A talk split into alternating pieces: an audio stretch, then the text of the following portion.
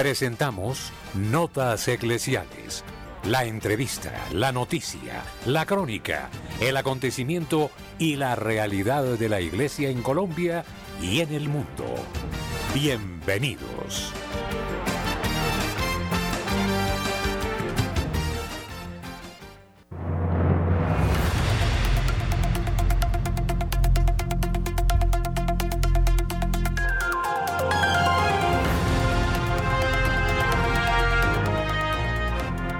Amables de Radio María, muy buenos días. Esta es la información, los acontecimientos fundamentales de la Iglesia Católica y los hechos que conmueven al mundo. Les saludamos Wilson Urquijo, Luis Fernando López, Camilo Ricaurte en la edición y este servidor, el Padre Germán Acosta. La opinión, el análisis, editorial en Radio María.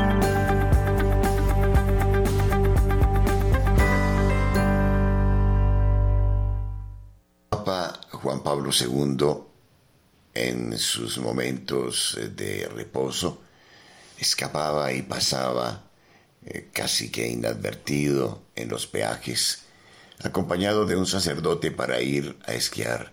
Al Áquila le gustaba esquiar. Y el sacerdote que le acompañaba refiere que Juan Pablo II hablaba de manera informal del problema que representaba el Islam para el mundo y que Europa muy pronto se vería invadida del mundo islámico con todas sus consecuencias. Es algo que pasa inadvertido y que sin embargo podría traer una situación de califatos con una persecución evidente y grave como sucediera en el pasado al catolicismo u a otras eh, denominaciones. Cuando se habla de la invasión silenciosa, algunas personas se preguntan, ¿qué es eso? Sí, debemos tenerlo muy claro. Es interesante esta información que nos advierte sobre el peligro del islamismo en Occidente y ya, de hecho, por ejemplo, en el Reino Unido se da una situación que es demostrativa. Y cuando veas las barbas de tu vecino arder, pon las tuyas en remojo, dice el dicho castellano. El alcalde de Londres es musulmán, el alcalde de Birmingham, musulmán, el alcalde de Leeds, musulmán, el alcalde de Blackburn, musulmán, el alcalde de Sheffield, musulmán, el alcalde de Oxford es musulmán, también lo es el alcalde de Lowton, el alcalde de Oldham y el alcalde de Rockham eh, es eh, del mismo modo musulmán. Hoy en día hay más de 3.000 mezquitas musulmanas en Inglaterra hay más de 130 cortes de Sharia musulmanas. Hay más de 50 consejos musulmanes de Sharia. El 78% de las mujeres musulmanas no trabajan, son apoyadas por el Estado con vivienda gratuita. El 63% de los hombres musulmanes no trabajan, son apoyados por el Estado más vivienda gratuita. Las familias musulmanas, con un promedio de 6 a 8 niños, apoyadas por el Estado, reciben alojamiento gratis. Ahora todas las escuelas en el Reino Unido deben dar una lección sobre el Islam. Y en España, ¿cuál es la política de inmigración? Una de las formas de combatir este fenómeno es continuar difundiendo esta información a lo largo de los Estados Unidos, de Europa y del mundo entero para informar a los ciudadanos sin educación que escuchan principalmente la radio o ven la televisión o alguna vez leen un periódico, pero ninguno difunde esta peligrosísima verdad. Al día de hoy eh, no se ve pasar esta información a través de los medios de comunicación en Europa.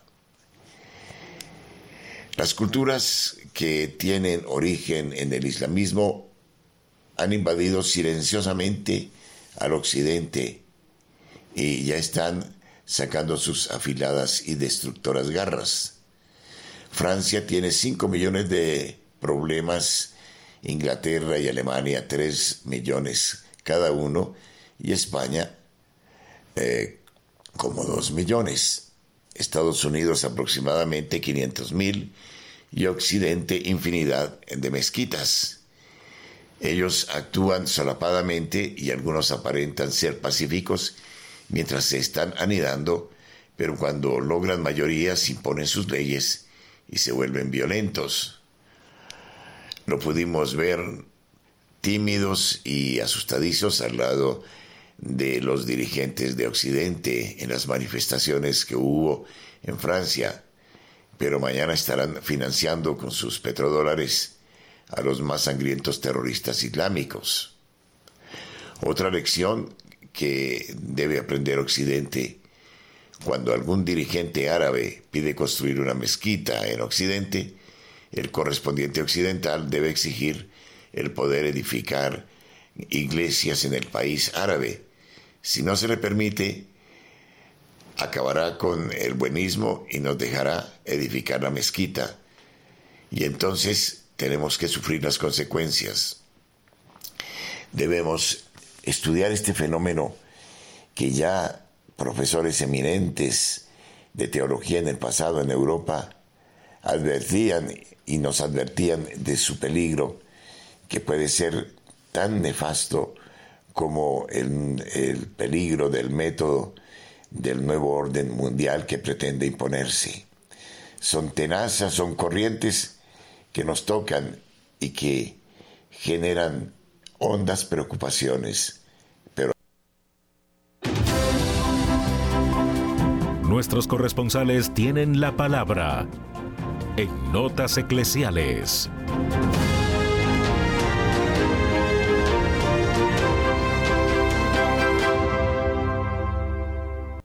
Nairo Salinas, desde Bucaramanga, nos trae la información a esta hora en Radio María. Bienvenido.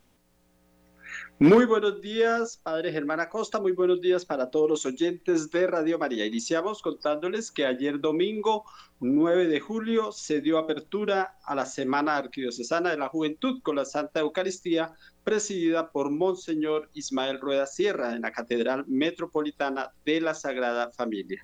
En esta ceremonia de apertura también se realizó la entronización de la reliquia del joven beato Carlo Acutis, quien es para los jóvenes un ejemplo para seguir a Cristo desde la cotidianidad, promoviendo la evangelización y el amor a nuestro Padre. Monseñor resaltó las cualidades del Beato Acutis, quien desde muy niño su corazón entendió cuál era el camino de la humildad y de la sencillez que nos invita el Señor. Carlos, Carlo Acutis nos enseña lecciones, una de ellas es el saber usar los medios digitales para la evangelización, llevando al mundo la buena nueva del Señor, creando con frescura, clarividencia y verdad contenido que nos invitaba a buscar el amor a nuestro Dios. Mencionó Monseñor Rueda Sierra. Y cambiando de tema, les contamos que luego del accidente de tránsito que dejó como resultado la muerte del joven Daniel Felipe el pasado fin de semana, cuando se desplazaba por el carril exclusivo de Metrolínea en la Ciudad Bonita. Y bueno, después de todo ese caos que se ha formado y cuyos hechos son materia de investigación, el sistema de transporte masivo Metrolínea emitió una alerta que refleja preocupación debido a, la constante invasión del carril exclusivo en Bucaramanga y el área metropolitana. Solo en, el, en los recorridos de este año 2023 Tres personas que decidieron invadir el carril perdieron la vida al sufrir accidentes de tránsito y 27 más quedaron gravemente heridas y con su posterior traslado a centros asistenciales. Este tipo de situaciones generan alarma teniendo en cuenta que en cada hecho se pone en riesgo la integridad tanto de quien comete la infracción como de los usuarios del sistema y demás actores viales, comunicó Metrolínea. Además, se han reportado un total de 75 incidentes tales como vehículos varados o atrapados en los volardos y ambulancias que se estacionan sobre el carril para atender emergencias que no solo paralizan las operaciones y servicios del sistema de transporte, sino ponen en riesgo la vida de los conductores imprudentes. Desde Bucaramanga y para Notas Eclesiales, Nairo Salinas Gamboa, feliz y bendecido día. Desde la ciudad de Barranquilla, informa Julio Giraldo. Buenos días. Muy buenos días a toda la amable audiencia de Radio María en Colombia y el exterior. Un saludo, por supuesto, muy especial para la mesa de trabajo de este gran noticiero. Y esto es lo que hoy hace noticia en Barranquilla y la costa norte colombiana.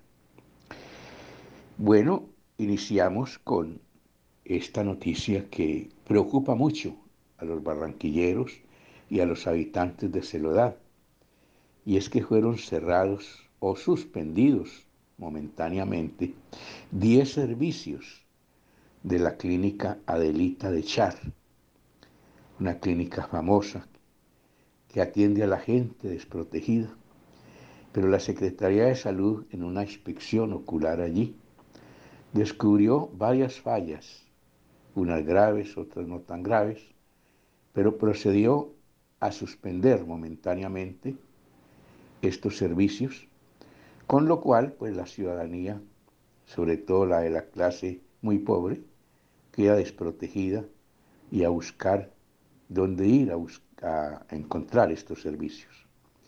Esperamos que este cierre sea momentáneo y que muy pronto esta clínica vuelva a funcionar como debe de ser. Por otro lado, invasión de zancudos en la ciudad de Barranquilla. Teníamos entendido que los zancudos estaban principalmente en los barrios marginados, a la orilla de arroyos, de quebradas, en aquellos lugares donde la higiene no se ve muy presente. Pero ahora las grandes mansiones de nuestra ciudad de Barranquilla, me refiero a los barrios de estrato 6, están yendo estos animalitos que desde las 6 de la tarde las gentes tienen que cerrar puertas, ventanas y cuanto hueco tengan en sus casas para que estos animalitos o estos bichos no entren a perturbar la paz. Y lo más peligroso del caso es que estos zancudos son los que transmiten la enfermedad del dengue, que está también rebosando la capacidad hospitalaria en la ciudad de Barranquilla y en varias ciudades de Colombia. El dengue se ha propagado por todas partes y son principales portadores de, de este virus los zancudos. Esperamos que de alguna forma podamos solucionar este problema muy difícil luego, pero que podamos vivir tranquilos, porque en estas circunstancias es muy difícil estar en casa en las horas de la noche, sobre todo a comienzos de la noche, con esta invasión de los pequeños animalitos. Finalmente, desmanes y alteración del orden público. En un partido de fútbol que había sido programado el sábado pasado para despedir a un jugador del Junior que estuvo aquí durante muchos años y se retiró. Las gentes desesperadas por entrar, entre otras cosas, cobraron la entrada, pero los revendedores acapararon las boletas. Y una boleta que valía 10 mil pesos, los revendedores la vendían en 40. Los aficionados desesperados y en protesta por esta situación, derribaron las puertas de entrada y se entraron todos gratis a ver este partido. Fortunosamente la policía actuó con mucha prudencia y no se presentaron que se pasó allí por esta invasión de la gente al estadio.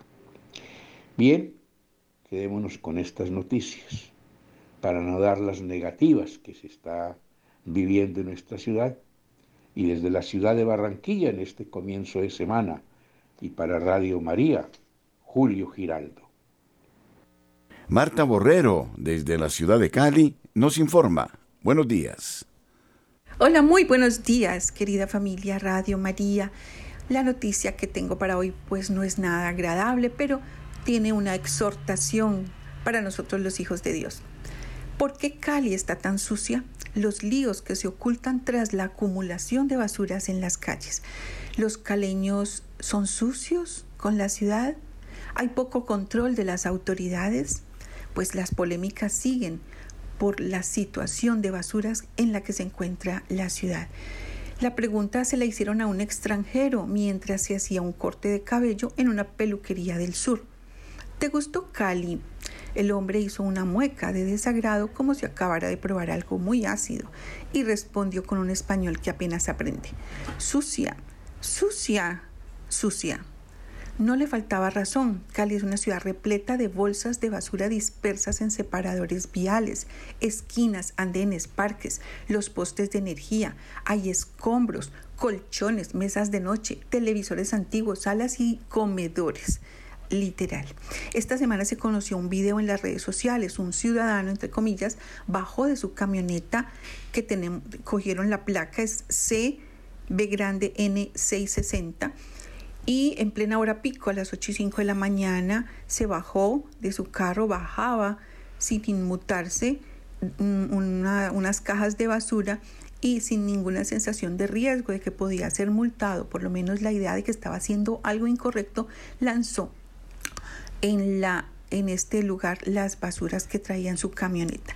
Muy tranquilo como si estuviera entrando y saliendo en su propia casa sacó una caja grande de cartón que no le cabían los asientos traseros y la lanzó al separador.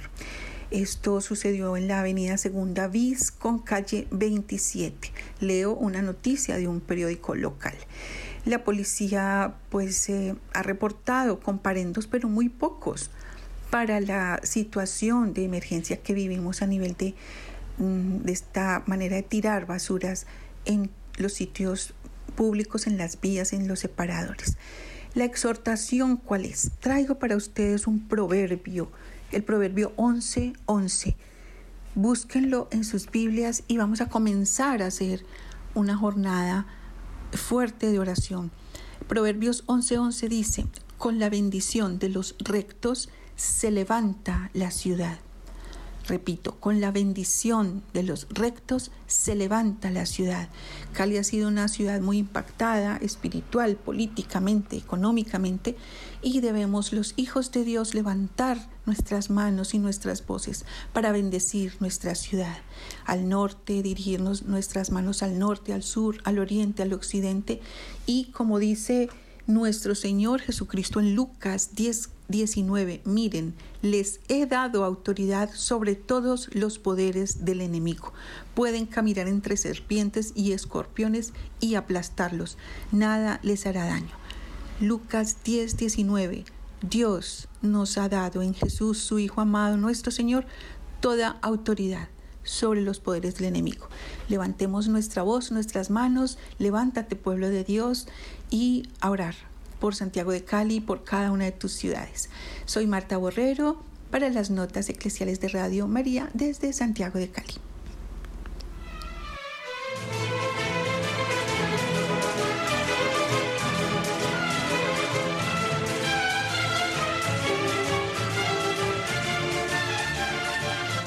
Radio María es una emisora católica cuya misión es anunciar a Jesucristo la protección de la madre a través de la radio es signo de paz.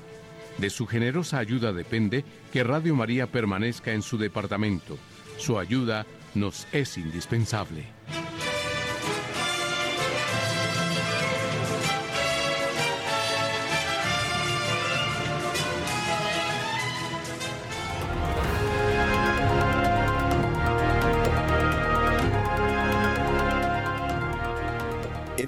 Francisco creará nuevos cardenales en septiembre, entre ellos a Cobo Tucho Fernández y el líder de los eh, sacerdotes mm, salesianos. El Papa Francisco ha anunciado al final del Ángelus de este domingo que convocó un consistorio para el próximo 30 de septiembre para crear nuevos cardenales, entre ellos dos españoles, José Cobo, arzobispo de Madrid, y Ángel Fernández Artime, rector mayor de los salesianos.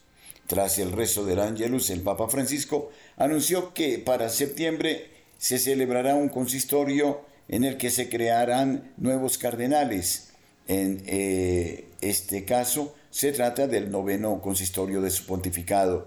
El primero fue el 22 de febrero de 2014, al que siguieron los del 14 de febrero de 2015, el 19 de noviembre de 2016, el 28 de junio de 2017, el 28 de junio de 2018, el 5 de octubre de 2019, el 28 de noviembre de 2020 y el 27 de agosto de 2022.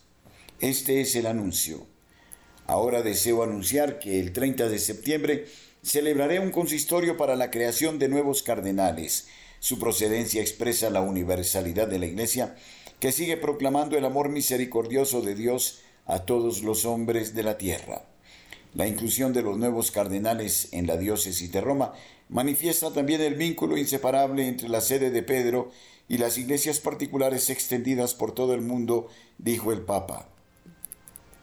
España contará con dos nuevos cardenales el próximo 30 de septiembre, José Cobo, arzobispo de Madrid, y Ángel Fernández Artime, rector mayor de los salesianos. Además, entre los futuros cardenales también destacan nombres como el del nuevo prelado del Dicasterio para la Doctrina de la Fe, Víctor Manuel Fernández, el enuncio apostólico de Estados Unidos. Estos son los nombres de los nuevos cardenales. Su eminencia, Monseñor Robert Francis Prevost, prefecto del Dicasterio para los Obispos de Estados Unidos. Su Excelencia, Monseñor Claudio Gugerotti, prefecto del Dicasterio para las Iglesias Orientales en Italia. Su Excelencia Víctor Manuel Fernández, prefecto del Dicasterio para la Doctrina de la Fe Argentina. Su Excelencia Monseñor Emil Paul Scherrich, nuncio apostólico en Suiza. Su Excelencia Monseñor Christophe Louis Yves Georges Pierre, nuncio apostólico en Francia. Su Excelencia Monseñor Pierre Batista Pizzabala, patriarca latino de Jerusalén, originario de Italia. Su Excelencia Monseñor Stephen Brislin, arzobispo de Ciudad del Cabo, Kapstad, Suráfrica. Su Excelencia Monseñor Ángel Sixto Rossi, jesuita, arzobispo de Córdoba, Argentina. Su Eminencia Luis José Rueda Aparicio, arzobispo de Bogotá, Colombia. Su Eminencia Monseñor Grzegorz Riz, arzobispo de Lodz, en Polonia. Su Excelencia Monseñor Stephen Ameyu Martín Mula, arzobispo de Yuba, Sudán del Sur. Su Excelencia José Cobocano, arzobispo de Madrid. Su Excelencia Monseñor Protase Rugambawa, arzobispo coadjutor de, Tabora, Tanzania. Su Excelencia Monseñor Sebastián Francis, obispo de Penang, Malasia. Su Excelencia Monseñor Stephen Chou Sao Yan, obispo de Hong Kong. Su Excelencia Monseñor François Xavier Bustillo, obispo de Ajaccio en Francia. Su Excelencia Monseñor Américo Manuel Alves Aguiar, obispo auxiliar de Lisboa, Portugal. El reverendo Ángel Fernández Artime, rector mayor de los salesianos en España. Además, junto a ellos, el Papa ha informado que unirá a los miembros del Colegio Cardenalicio dos arzobispos y un religioso que se han distinguido por sus servicios a la Iglesia. Se trata de Su Excelencia Monseñor Agostino Marqueto, nuncio apostólico originario de Italia, Su Excelencia Monseñor Diego Rafael Padrón Sánchez, arzobispo emérito de Cumaná, originario de España, el reverendo padre Luis Pascual Dri, confesor en el santuario de Nuestra Señora de Pompeya en Buenos Aires, Argentina. Por último, ha pedido oración por los nuevos cardenales para que, confirmando su adhesión a Cristo misericordioso y fiel sumo sacerdote, me ayuden en mi ministerio de obispo de Roma por el bien de todo el pueblo fiel de Dios, ha dicho el Papa Francisco.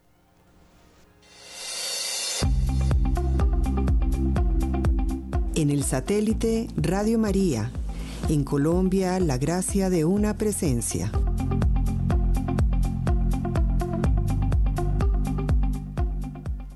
En tanto, el propio señor arzobispo de Bogotá, Monseñor Luis José Rueda Aparicio, daba a conocer en su propia voz el nombramiento que le confiere el cardenalato de manos del Papa Francisco.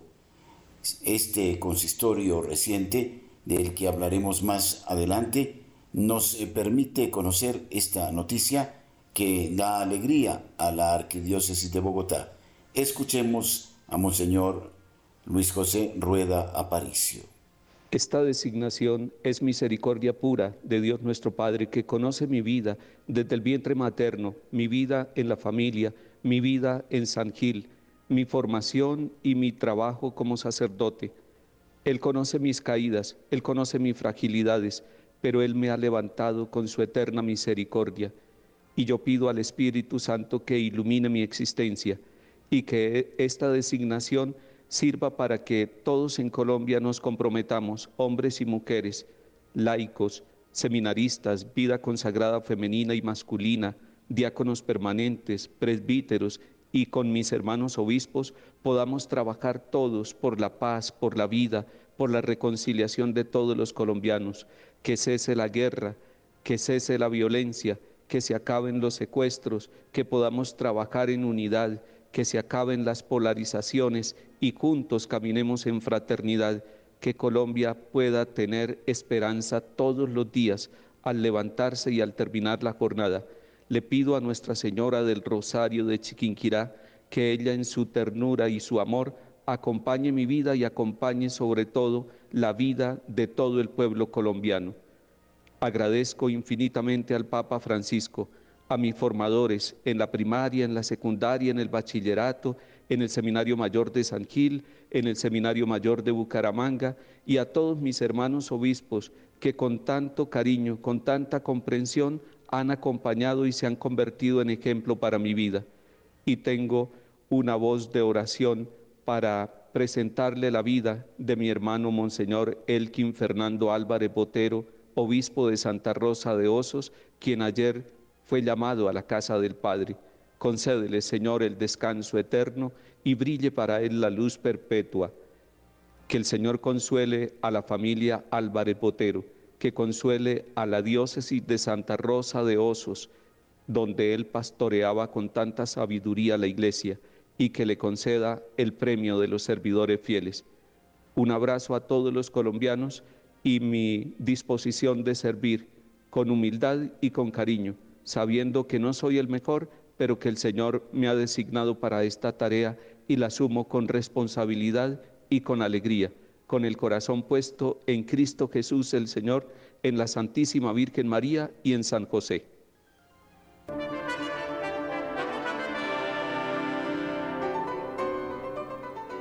Una sola radio, una sola misión.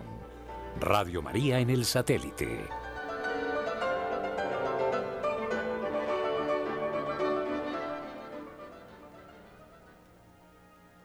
El episcopado colombiano lamenta la partida de Monseñor Elkin Fernando Álvarez Botero, obispo de Santa Rosa de Osos. Tras conocerse la noticia lamentable del fallecimiento de Monseñor Elkin Fernando Álvarez Botero, obispo de la diócesis de Santa Rosa de Osos, el arzobispo de Bogotá y presidente de la Conferencia Episcopal de Colombia, Monseñor Luis José Rueda Aparicio, envió un sentido mensaje en el que expresa su dolor por la partida de este querido pastor de la Iglesia colombiana, así como su fraternidad y solidaridad con sus familiares, su iglesia particular y con todos los obispos. Hoy nos sorprende esta noticia. Esa es la vida de nosotros los peregrinos pero nos fortalece la fe puesta en Cristo Jesús, resucitado y en el amor de la Santísima Virgen María, afirmó el primado de Colombia, Monseñor Luis José, e invitó a todos los colombianos a orar por el eterno descanso de Monseñor Elkin, quien durante cuatro años, entre 2016 y 2021, sirvió también a la Iglesia como secretario general de la Conferencia Episcopal de Colombia. La noticia de su partida fue dada a conocer por parte de la diócesis de Santa Rosa de Osos sobre el mediodía de este sábado 8 de julio. Según se indicó, Monseñor Elkin se preparaba para participar de una Eucaristía en la celebración de sus 30 años de ordenación sacerdotal en su tierra natal, el municipio del Retiro, Antioquia, cuando sufrió un infarto. Monseñor Elkin Fernando estuvo presente durante toda la centésima decimoquinta Asamblea Plenaria del Episcopado Colombiano que acaba de celebrarse en Bogotá entre el 3 y el 7 de julio. Estas son las palabras de Monseñor Luis José Rueda Aparicio, presidente de la Conferencia Episcopal, en torno a la partida de Monseñor Elkin. Escuchemos. El episcopado colombiano está de luto. Hoy, 8 de julio del año 2023, ha terminado su peregrinación. Monseñor Elkin Fernando Álvarez Botero, obispo de Santa Rosa de Osos. Vivimos este momento con dolor, pero en la esperanza de Cristo resucitado, que nos ha dicho yo soy la resurrección y la vida, el que cree en mí, aunque haya muerto, vivirá. Y tomo dos versículos del capítulo 10 de San Juan.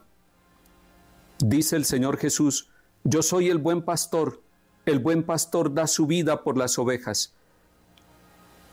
Yo he venido para que tengan vida y la tengan en abundancia. Ante la noticia del fallecimiento de Monseñor Elkin Fernando, precisamente en su pueblo natal, Retiro, Antioquia, este es un mensaje de fraternidad, de solidaridad y de esperanza con su iglesia particular, la diócesis de Santa Rosa de Osos, con el episcopado colombiano, con todo el colegio episcopal. Durante esta semana hemos terminado la centésima décima quinta asamblea plenaria del episcopado. Y hoy nos sorprende esta noticia.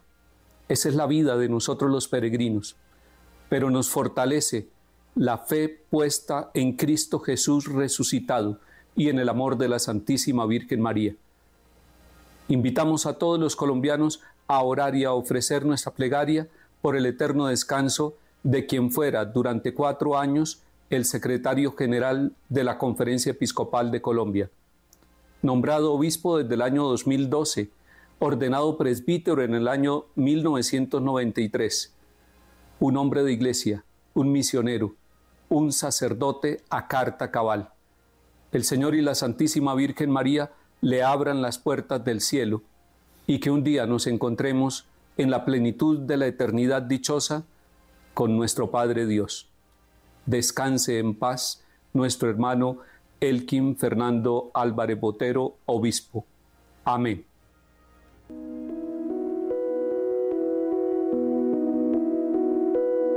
Somos Radio, somos Radio María.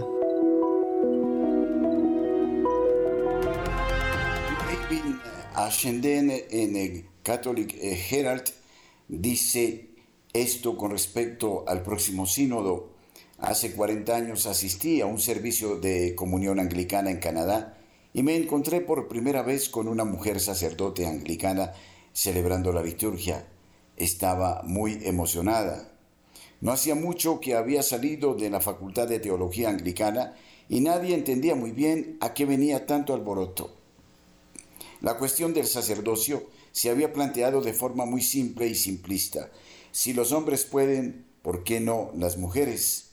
La experiencia que viví aquel día fue tan fuerte como extraña. Me encontré viviendo un grave e incomprensible choque entre racionalidad e intuición, cabeza contra corazón, que iba a servirme para reflexionar sobre el futuro tanto de la Iglesia como de la sociedad. De hecho, he tardado 40 años en comprender las implicaciones de aquel momento y de unir los puntos. Incluso ahora muy eh, pocos son capaces de unir los puntos entre el deseo de la Iglesia de tender la mano para contentar a una cultura secular progresista y lo que se nos muestra como una paradójica depravación sexual combinada con un grado de control social y exclusión ejercido contra los cristianos y los tradicionalistas en general. Depravación puede parecer una palabra muy dura, pero las marchas del orgullo en particular parecen celebrar la superación de las fronteras de la desviación sexual hasta nuevos límites. Este mes que pasó, mes del orgullo, la última celebración del orgullo en Nueva York, vio a una multitud de alphabet people formada por drag queens en topless mostrando sus pechos, gritar con júbilo, estamos aquí, somos eh, homosexuales y venimos a por vuestros hijos. Mientras tanto, al otro lado de los Estados Unidos, en Seattle, la marcha del orgullo se componía de hordas de ciclistas desnudos que exhibían alegremente sus genitales delante de los niños. Tenemos derecho a preguntarnos si existe una conexión entre esta agresiva cultura sexualizada y el hecho de que nos embarquemos en un acto de síntesis cultural con una cultura subcristiana o anticristiana por medio del proceso de sinodalidad. La pregunta que deberíamos hacernos es si la sinodalidad tiene la energía para convertir esta cultura secular a la fe, o si por el contrario son las prioridades de la cultura secular las que subvierten la fe y la cambian. Teniendo en cuenta lo que ha estado ocurriendo en el Reino Unido en el ámbito de la educación sexual, ahora que descubrimos que a los niños de primaria se les enseña la masturbación en las clases de educación sexual, nunca podremos decir que ellos mantuvieron en secreto que el proyecto progresista trataba en última instancia de la sexualización de nuestros hijos. Los eslóganes de los Dragons de Nueva York eran verdad. Pero, ¿qué tiene que ver eso con la sacerdotisa anglicana canadiense? La Iglesia se enfrenta a un dilema. ¿Cómo debe reaccionar ante esta cultura secular progresista? ¿Puede aprender de ella para evangelizar sin dejarse capturar y ser transformada por ella? La respuesta que demuestra la experiencia de las iglesias protestantes es que han subestimado gravemente la fuerza y la ambición de la cultura progresista, un movimiento que pensaba que se trataba simplemente de conseguir una mayor justicia ha resultado no ser, después de todo, metafísica o teológicamente neutro. Lo que ha alarmado a tantos católicos es que el proceso sinodal y su última expresión, el instrumentum laboris, parecen, conscientemente o no, estar llevando a la Iglesia Católica por la misma trayectoria y hacia los mismos eh, resultados de las iglesias protestantes. Uno de los fenómenos más extraños ligados al proceso sinodal es la falta de comentarios sobre la capitulación del protestantismo ante lo que ha resultado ser un movimiento social anticristiano. La Iglesia anglicana ha ido adoptando cada vez más los valores morales y filosóficos del nuevo y turboalimentado secularismo de izquierdas, pero las desastrosas consecuencias heterodoxas no parecen importar mucho a los católicos por lo que se deduce de un proceso sinodal que se embarca en un viaje en la misma dirección. Una vez más, el temor de la ideología y el lenguaje empleado bebe de la cultura terapéutica, solo que ahora el lenguaje usado es una mezcla más sofisticada de lo terapéutico y lo político la propuesta y el proceso de acompañamiento y el acercarse a las periferias para escuchar las historias y las verdades del feminismo y de las personas con orientaciones sexuales alternativas ha llevado a rendirse a una filosofía diferente y a lo que ha resultado ser una religión diferente, lo que me lleva de nuevo a mi primer encuentro con la sacerdotisa tras el altar. Fue una experiencia extraña e inquietante, racional y superficial, estaba encantado, por fin pensé, puedo ver y juzgar de qué va todo este lío. Allá vamos. Litúrgicamente todo fue muy bien. Dirigió el oficio con competencia, leyó las escrituras, predicó una pequeña homilía, ofreció algunas intercesiones y yo me encontré diciendo, ¿qué hay de malo en todo esto? Y entonces ella se trasladó tras el altar como celebrante y la mejor manera en que pudo describir lo que sucedió es decir que mi estómago dio un respingo y sentí algo parecido al vértigo y una fuerte indigestión. Experimenté un conflicto entre la mente y el corazón, la racionalidad y el instinto, lo profano y lo sagrado. Mi mente estaba profundamente ofendida. ¿Qué te pasa? me pregunté. ¿Es mi inconsciente secretamente misógino? Si no es así, entonces compórtate. O te explicas o paras de hacer todo esto.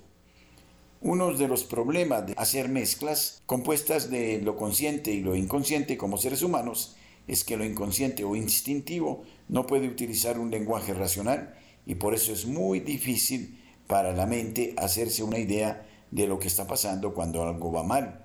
Puede oír las alarmas, pero no sabe por qué suenan.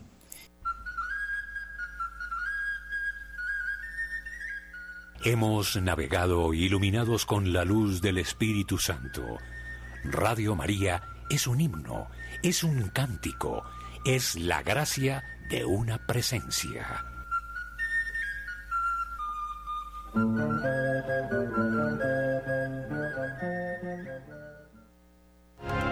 Los obispos católicos de España han publicado un informe sobre abusos sexuales cometidos por clérigos basado en el testimonio de casi mil víctimas de abusos y que revela la asombrosa cifra de 728 depredadores, de los cuales más del 99% eran varones. El informe también reveló que casi el 82% de las víctimas eran hombres.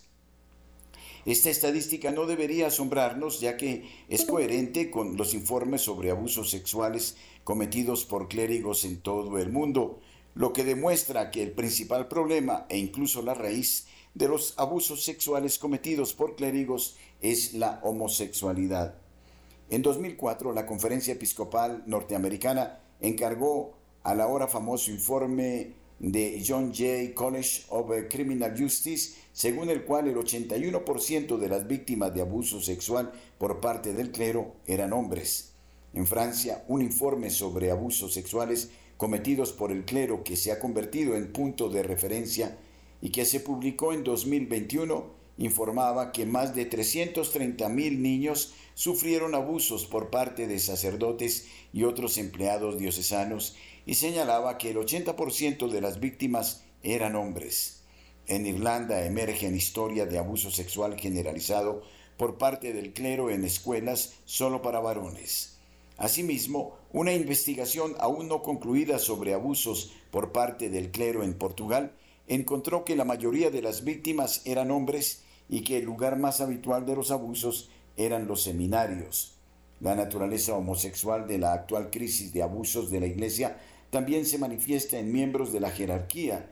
Quizá el ejemplo más notable sea el del ex cardenal Theodore McCarrick. En 2018 se reveló que el que fuera arzobispo de Washington era un abusador sexual en serie que abusó y violó a niños y adultos, todos varones. El coto de casa favorito de McCarrick era el seminario.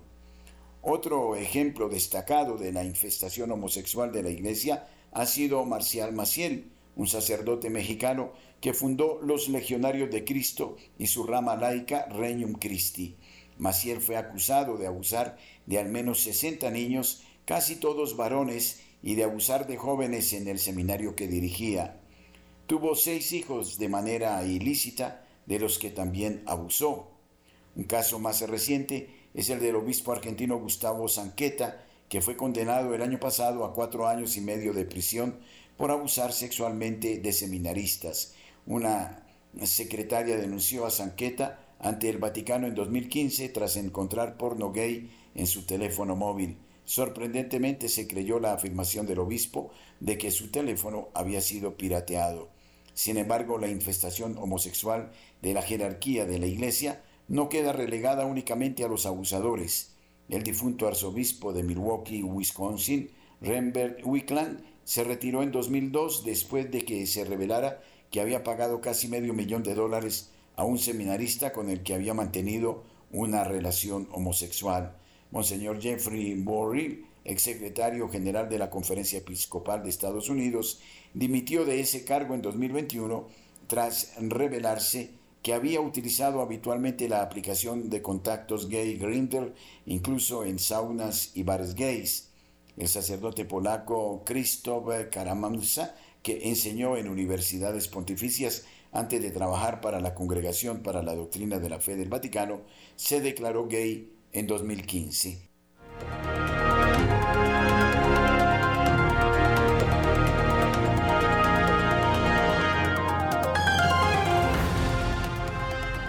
Roberto Di Mattei dice que el nombramiento de Monseñor Víctor Manuel Fernández, arzobispo de La Plata, para presidir la Congregación de la Doctrina de la Fe, ha sido uno de los actos más inquietantes del pontificado de Francisco. El pasado sábado primero de julio se hizo público el nombramiento del nuevo prefecto de la Congregación para la Doctrina de la Fe.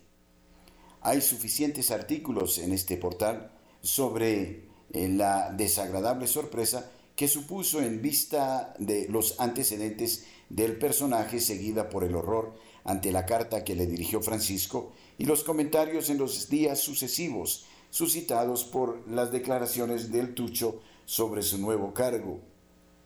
Duele ver cómo, después de décadas de serias investigaciones históricas para desenmascarar las mentiras vertidas sobre la Iglesia a lo largo de la historia, personas al más alto nivel en el Vaticano lanzan alegremente falacias y bulos de todo tipo, resucitando sin venir cuento y sin ningún rigor histórico al monstruo de la Inquisición y con él toda la leyenda negra del pasado de la Iglesia.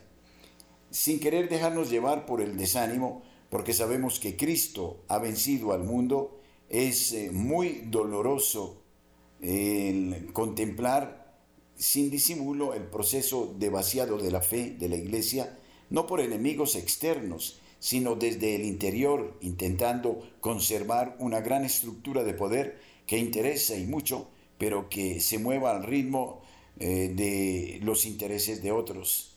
San Juan ya avisó sobre los falsos pastores que salieron de entre nosotros, pero no eran de los nuestros. Primera Juan 2.19.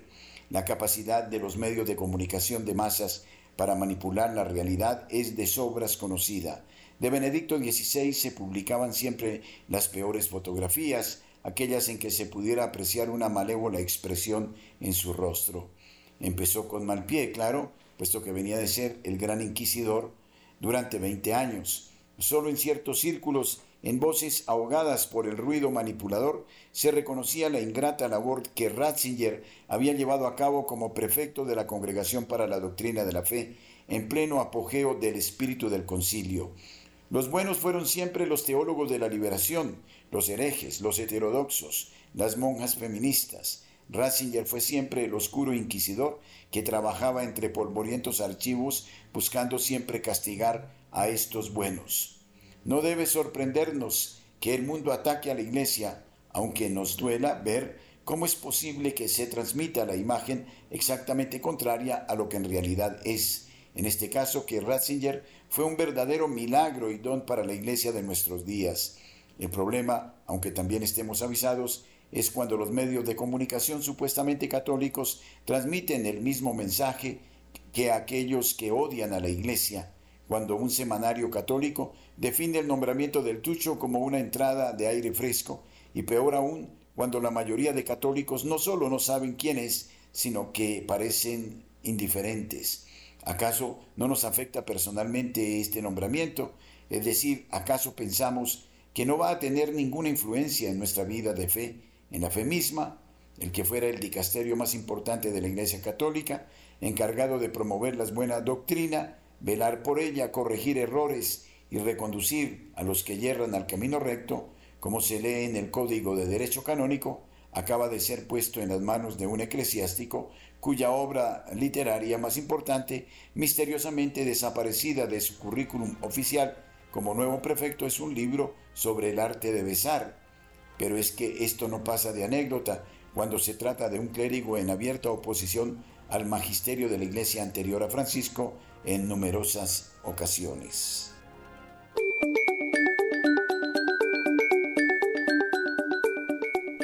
En nuestras aplicaciones en el mundo, Radio María es gracia y presencia. En Twitter, en Facebook, en YouTube, la Madre de Dios extiende su manto en todos los puntos del orbe.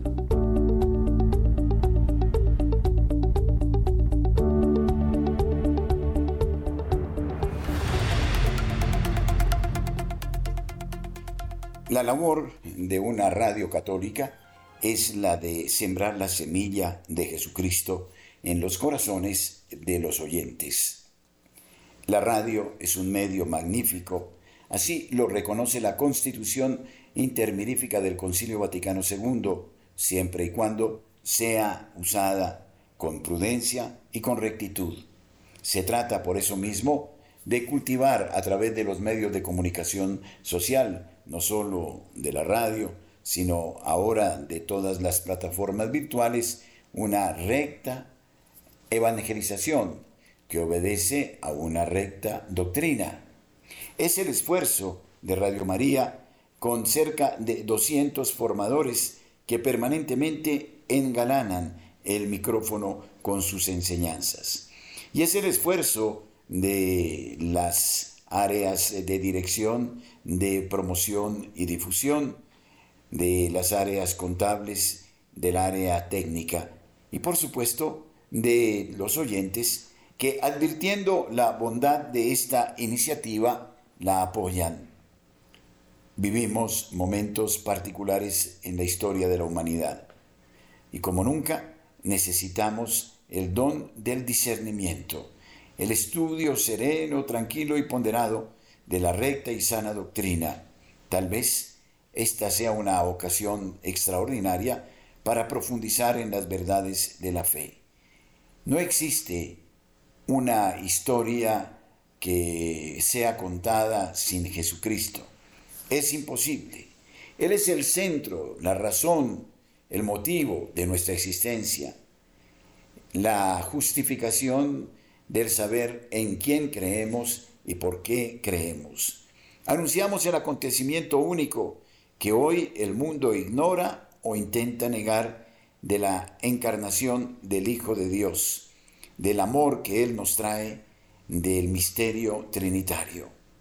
Los grandes santos, los místicos, que aquí tienen también suficiente espacio, nos confirman estas verdades que ya se nos han enseñado en la recta doctrina del catecismo. Por ello, una iniciativa de este género merece ser apoyada. Hemos ofrecido bonos de colaboración para que con su ayuda sumemos en este proceso de encontrar el tesoro del reino. Y queremos dar un tesoro simbólico. No deja de ser un tesoro que desde él descubramos a Jesucristo, el único ser por el cual vale la pena dejarlo todo e incluso llegar hasta el martirio. Ustedes lo saben, lo advierten, Radio María ha sido fuente de bendición para sus hogares, de conversión para muchas personas que caminaban en la indiferencia. Por eso, suplico yo el apoyo, la generosidad y el compromiso para proseguir en esta labor que a todos nos hace gran bien y que siembra no ideas, sino enseñanzas, no la falsa doctrina, la recta. Intentamos, aunque debamos reconocer que en algunos momentos nos hayamos equivocado. Ya Radio María, después de los años, es una familia que se identifica, que construye desde el éter una sociedad distinta, centrada en los valores de la divina palabra. Es este un momento apologético de enseñanza, de luz.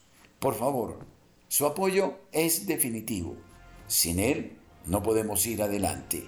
Necesitamos definitivamente su gracia y bendición. Llevemos este bono que se constituye en un ramillete para la Santísima Virgen María y que nos dará la esperanzadora fuerza para ir adelante durante el resto de este año. Que el Señor les bendiga. Muchas gracias por habernos acompañado en este momento. Luis Fernando López, Wilson Urquijo, Camilo Ricaute, este servidor el Padre Germán Acosta, les invitan a proseguir con nosotros a lo largo de la jornada.